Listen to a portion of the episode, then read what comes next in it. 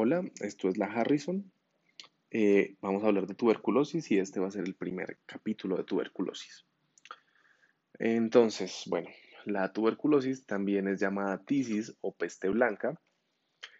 Eh, se sabe que es una enfermedad muy antigua, eh, surgió hace aproximadamente 70.000 años en África y se difundió alrededor del Neolítico. Se cree que 2.000 millones de personas o sea, un tercio de la población mundial, están infectadas, pero con la infección latente. ¿Esto qué quiere decir? Pues no son sintomáticos, no desarrollan la enfermedad y no transmiten la infección.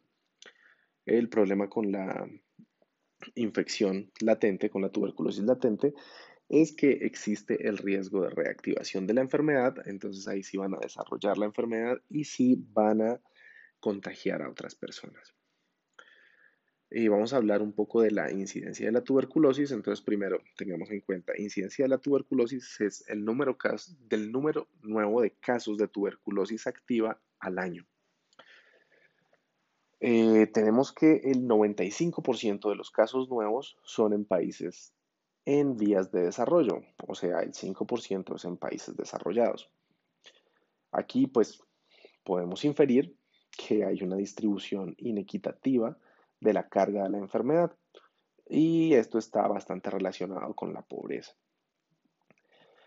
Eh, al hablar de incidencia de tuberculosis se puede hablar de incidencia alta, intermedia y baja.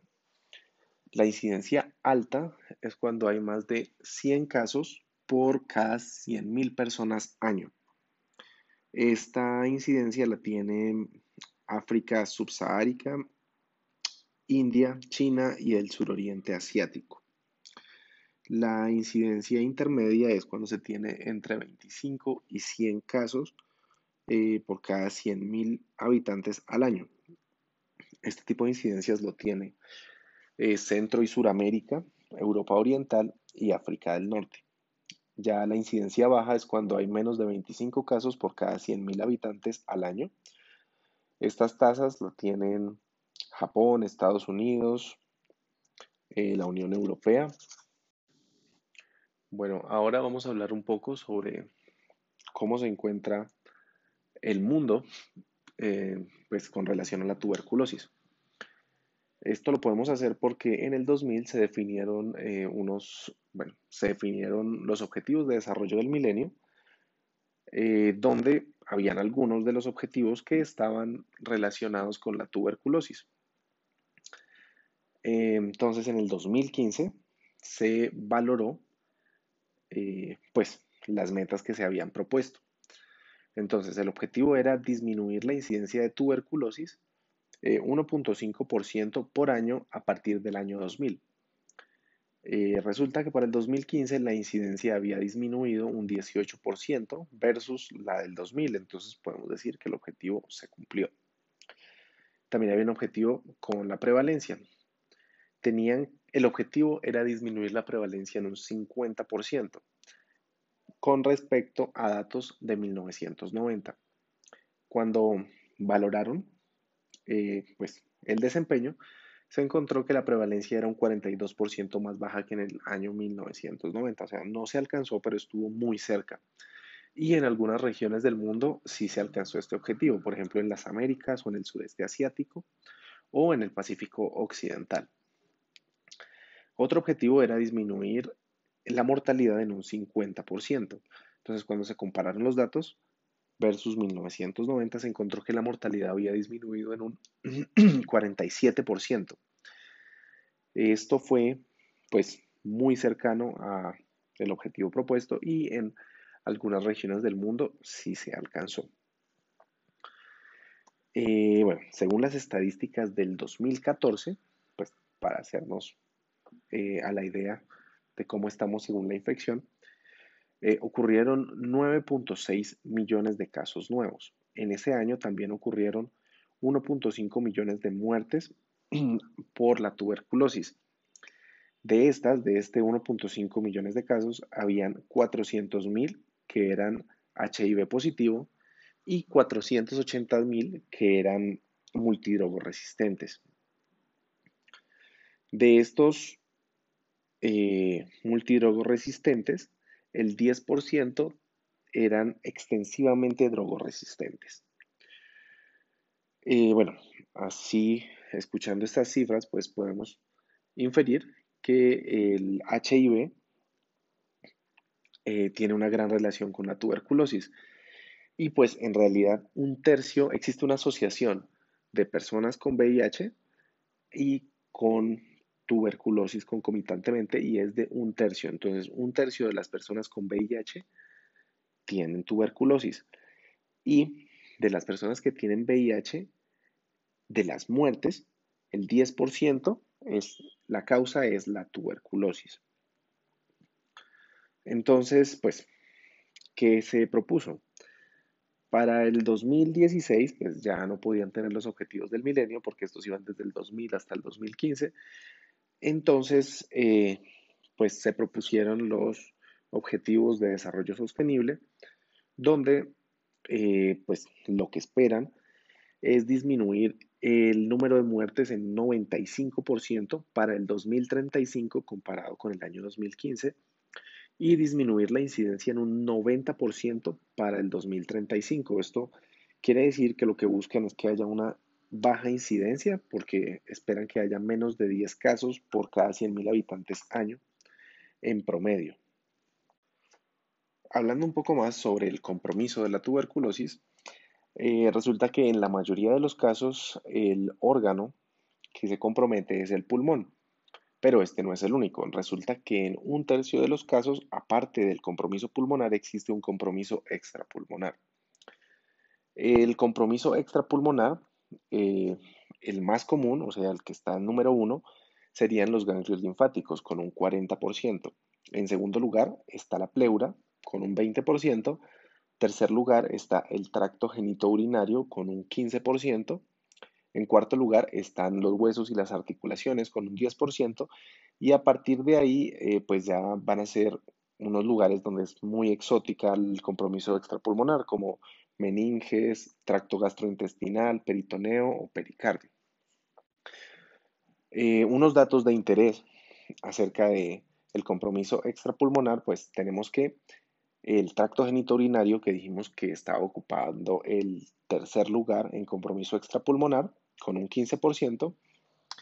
El lugar más común donde se detecta es el urinario, que sería en los uréteres. Y en segundo lugar, tenemos que en las mujeres es la, pues serían las trompas de falopio y en el endometrio, y en los hombres tendríamos eh, afectación en el epidídimo, y pues también podrían encontrarse a nivel testicular y en próstata, pero principalmente en epididimo.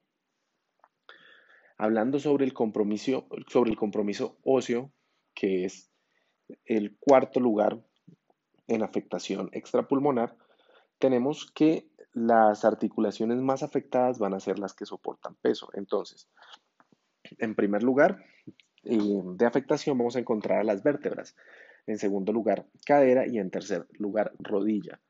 Lo podemos recordar como si pues la afectación fuera bajando, ¿cierto? Entonces primero las vértebras, luego baja hacia la cadera y luego las rodillas. En relación con el compromiso vertebral, lo que más se afecta de la vértebra son los cuerpos vertebrales, principalmente en la región anterior. Entonces, el daño inicia en la región anterior, puede ser en la parte superior o en la inferior, no importa. La afectación vertebral eh, va a cambiar dependiendo si es en niños o en adultos.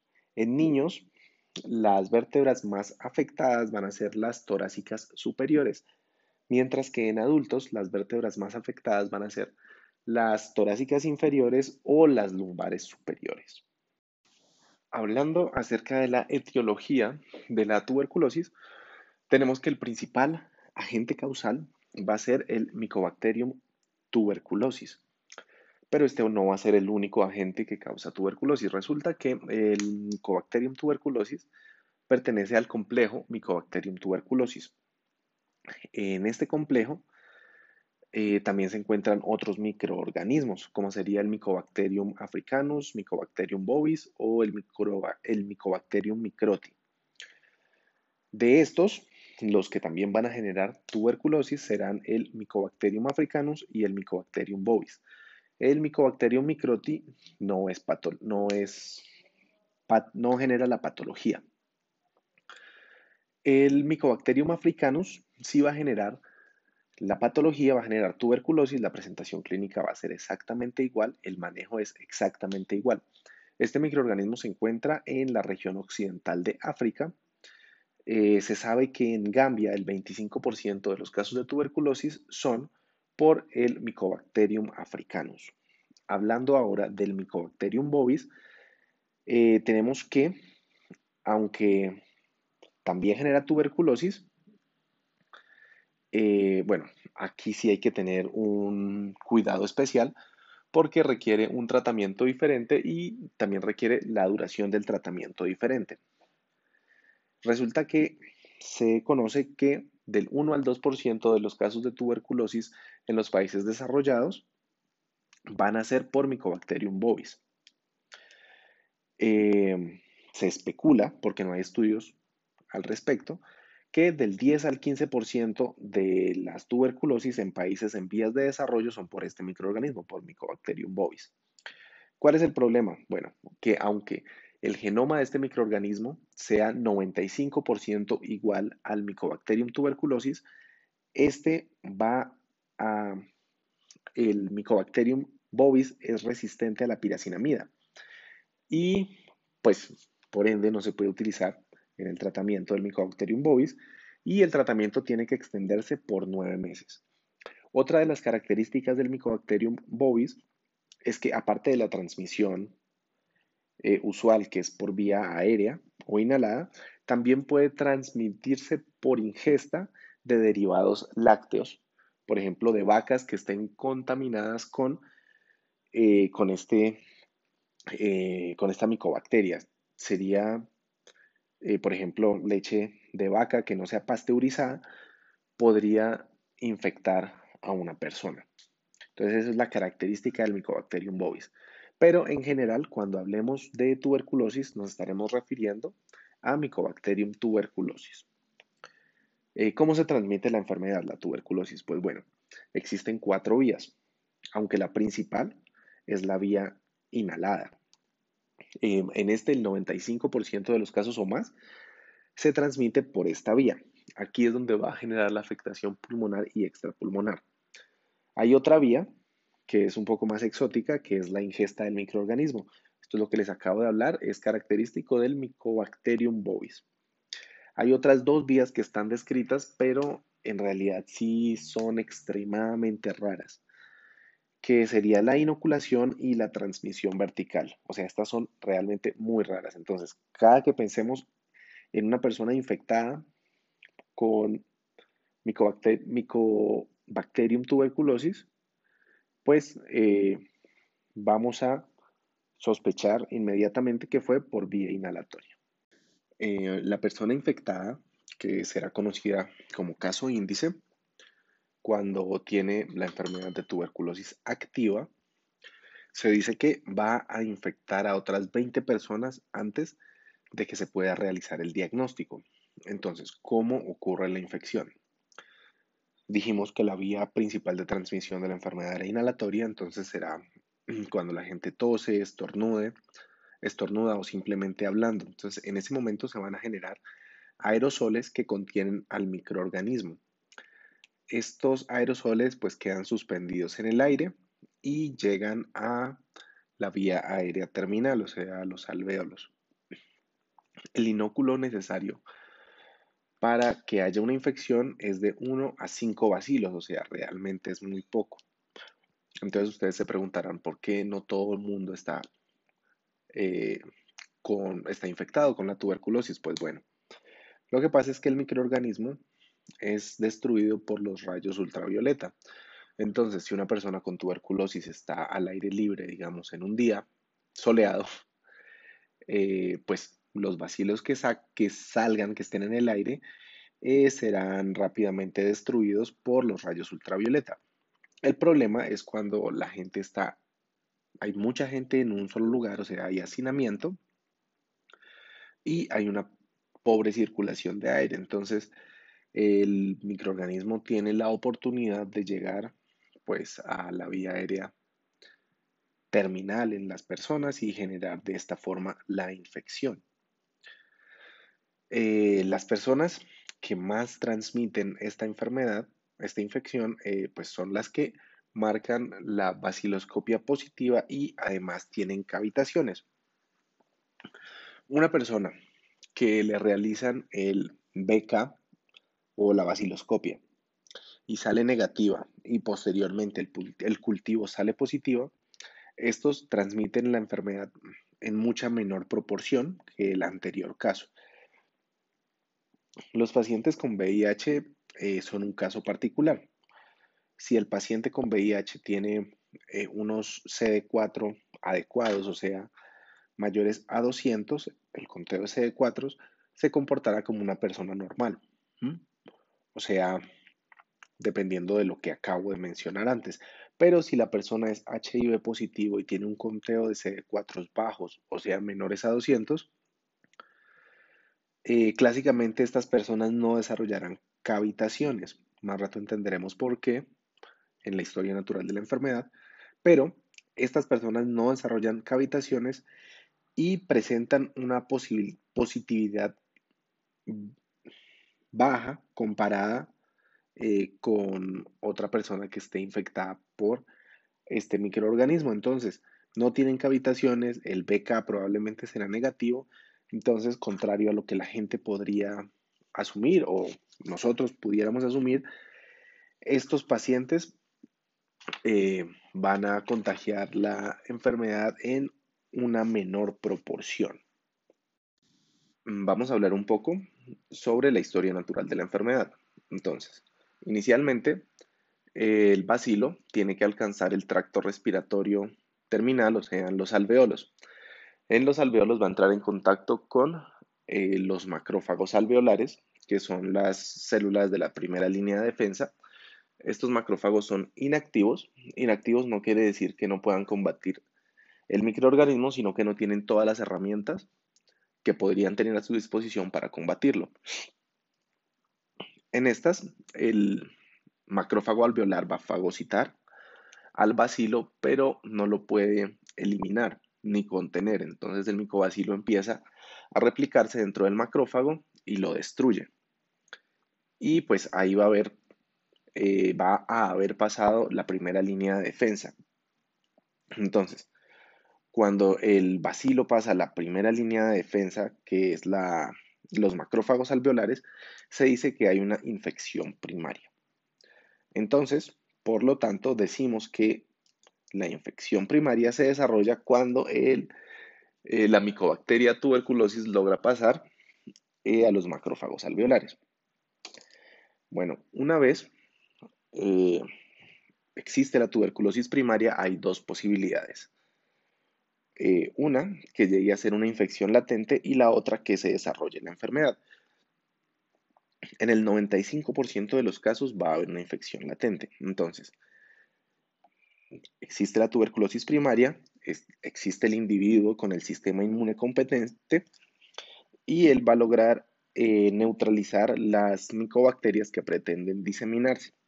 ¿Cómo lo va a hacer? Aquí hay dos células que son muy importantes en este proceso está el linfocito TCD4 y los macrófagos activados. Una vez el macrófago está activado por medio del linfocito TCD4 TH1, que es el que va a activar el macrófago, va a lograr encapsular a la micobacteria y la va a lograr mantener dentro de él. Eh, la bacteria va a permanecer viable, pero va a contener la replicación y la diseminación. Esto es lo que pasa en el 95% de los casos y aquí vamos a encontrar la infección latente. En este tipo de infección, pues como ya dije, no se transmite y está presente en un tercio de la población mundial. El problema de la población latente, de la tuberculosis latente, es que puede reactivarse. ¿En qué momento se va, se va a reactivar? Cuando hay un deterioro de la inmunidad celular. Por ejemplo, si una persona que es inmunocompetente adquiere el VIH. Eh, cuando se reactiva la enfermedad, entonces ya sería sintomática y puede transmitir la enfermedad. ¿Qué nombre se le da a esta reactivación? Esta se puede llamar tuberculosis de reactivación o tuberculosis secundaria o tuberculosis postprimaria o tuberculosis del adulto.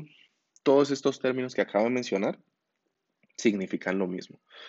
Una persona tenía la tuberculosis primaria, eh, luego logró contenerla, se volvió tuberculosis latente y luego se reactivó. ¿Qué eventos favorecen la reactivación?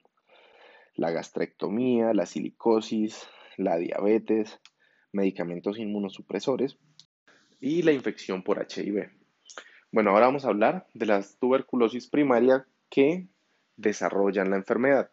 Esto es el 5% de los casos y ocurre en personas eh, que no son inmunocompetentes, específicamente en la inmunidad celular. Aquí, por ejemplo, podemos encontrar a los niños, a las personas HIV positivas y a los ancianos. Aquí, pues, nuevamente, la infección va a pasar a los macrófagos alveolares, va a pasar a diseminarse linfática y hematógenamente, pero no va a haber una respuesta adecuada y no se va a poder contener la, la infección. Por lo tanto, pues va a haber sintomatología y la persona está en capacidad de transmitir la enfermedad. Eh, a esto se conoce como tuberculosis primaria progresiva. Hablando un poco sobre el riesgo de reactivación, entonces tenemos que cuando una persona tiene una infección por tuberculosis latente, y es una persona HIV negativa, tiene una probabilidad de reactivación del 5 al 10% en toda su vida. Y la mitad de estas personas que van a tener la reactivación, la reactivación se va a dar en menos de un año post-infección. Cuando hablamos de, de una persona que es VIH positiva, tenemos que el riesgo es muchísimo más alto es del 3 al 13% anual. O sea, comparémoslo, el anterior es del 5 al 10% en toda la vida. Este tipo de pacientes tienen un riesgo de reactivación del 3 al 13% anual. En las manifestaciones clínicas, pues encontraremos que son insidiosas e inespecíficas, pero dentro de la tuberculosis primaria progresiva se podría encontrar una afectación de los lóbulos medios e inferiores, porque estos son los que reciben la mayor cantidad de aire inspirado. También podremos encontrar afectación de los ganglios linfáticos, pueden ser los ciliares o los mediastinales, y en el 66% de los casos vamos a encontrar eh, derrame pleural, porque la infiltración del Mycobacterium tuberculosis pues, eh, va a partir de un foco subpleural y va a llegar de ahí al espacio pleural. Cuando estamos hablando de la tuberculosis por reactivación, eh, los hallazgos son afectación en las regiones apicales y posteriores de los lóbulos superiores. ¿Por qué estos lugares? Resulta que aquí la tensión de oxígeno es mayor y esto, esta condición favorece la replicación de, del bacilo. Eh, también puede comprometer segmentos superiores de los lóbulos inferiores y el compromiso linfático pues es mucho menos frecuente. En personas HIV positivas que tienen un conteo de CD4 eh, mayor a 200, o sea, son inmunocompetentes, eh, lo más probable es que pues encontremos, encontremos las manifestaciones similares a una persona que es HIV negativo. Cuando los CD4 son menor a 200, aquí es donde podemos encontrar la tuberculosis primaria progresiva. En cuanto a la tuberculosis de reactivación, es la que va a generar cavitaciones. Y en la tuberculosis primaria progresiva eh, casi no vamos a encontrar el desarrollo de cavitaciones. Hablando ya de la tuberculosis activa, vamos a encontrar eh, que los dos hallazgos más significativos son fiebre intermitente y de bajo grado, que está en el 80% de los pacientes, y tos, que está en el 90% de los pacientes. La tos inicialmente puede ser seca, pero posteriormente se va a volver productiva. El esputo será purulento, puede tener estrías sanguinolentas, o sea, hemoptisis, o puede haber una hemoptisis franca. los casos de hemoptisis franca es cuando hay una ruptura de un vaso en una cavitación. Eh, otros hallazgos que podríamos encontrar sería diaforesis nocturna, anorexia, disminución de peso y malestar general. Eh, ¿Qué podemos encontrar al examen físico? Pues podemos encontrar estertores, sibilancias o roncus por obstrucciones parciales, el soplo anfórico, pero eso solo está cuando hay cavitaciones grandes, palidez mucocutánea, esto por que las enfermedades crónicas pues, van a generar la anemia de las enfermedades crónicas y podemos encontrar hipocratismo digital, pero pues todo esto es bastante inespecífico. Bueno, ahora vamos a hablar del por qué la infección por Mycobacterium tuberculosis no puede ser erradicada. Resulta que este bacilo tiene unos mecanismos de protección importantes. Primero, la pared celular del el Mycobacterium tuberculosis tiene unos componentes que hace que disminuya la concentración de calcio intracelular del macrófago que lo fagocita. Aparte de esto, también hace que disminuyan los niveles de fosfatidilinositol trifosfato del macrófago que lo fagocita. ¿Cuál es la importancia de esto? Resulta que la vacuola fagocítica no se puede fusionar con los lisosomas. Los lisosomas son los que tienen los componentes para erradicar los microorganismos. Ese es como eh, su primer mecanismo. El otro mecanismo de resistencia es que aun si se formara el fagolisosoma, que es la unión de la vacuola fagocítica con el lisosoma, el bacilo de la tuberculosis tiene un gen que se llama el gen CATG, que codifica la enzima peroxidasa que protege al microorganismo de estrés oxidativo. Entonces, por estas dos razones, la inmunidad natural no puede contener al Mycobacterium tuberculosis. De, por esta razón, decimos que la infección primaria va a alcanzar eh, la diseminación hematógena y linfática. Después de que el bacilo ha alcanzado pues, la diseminación hematógena y linfática y que se han destruido muchísimos macrófagos alveolares inactivos, resulta que los macrófagos logran presentar los antígenos intracelulares y extracelulares del bacilo. Los antígenos intracelulares van a ser presentados en la membrana celular del macrófago en el HLA1. Este está presente en todas las células nucleadas y va a tener, eh, va a presentar específicamente al linfocito TCD8 o citotóxico. Y los antígenos extracelulares también van a ser presentados, pero por el HLA2, también en la membrana celular del macrófago. Este se lo va a presentar al linfocito TCD4, que va a ser en realidad la estrella de la contención de la infección junto al macrófago. Entonces, cuando hablamos que se lo presentan el antígeno al linfocito TCD8, pues este es el citotóxico, lo que va a hacer es que va a producir unas citocinas que van a erradicar tanto al macrófago como a la infección. Esto sería lo que es la respuesta citotóxica. Esta no nos importa mucho porque aquí no se va a lograr contener la infección mediante este mecanismo.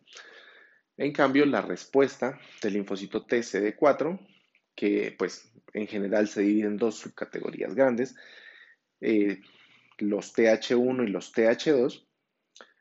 Eh, los TH2 no van a ser muy útiles, ellos, la respuesta TH2 va a generar interleucina 4, 5, 6 y 10. Estos van a estimular a los linfocitos B para generar anticuerpos de larga duración. Esta es la respuesta humoral y esta no va a hacer mucho contra el bacilo. La respuesta adecuada es la que hacen los linfocitos TSD4 subtipo TH1. Ellos van a secretar interferón gamma que va a activar a los macrófagos y que va a inhibir el desarrollo de los CD4 hacia TH2, sino para poder montar de manera adecuada la respuesta TH1. Aparte de eso, también va a secretar interleucina 2 que va a activar a los linfocitos T, CD8, citotóxicos. ¿Cuánto tiempo se demora esta respuesta? Se demora dos o más semanas. Ese es el tiempo que se demora en montar la respuesta por el sistema inmune adaptativo. Y en este periodo es donde estaría la infección por tuberculosis primaria latente.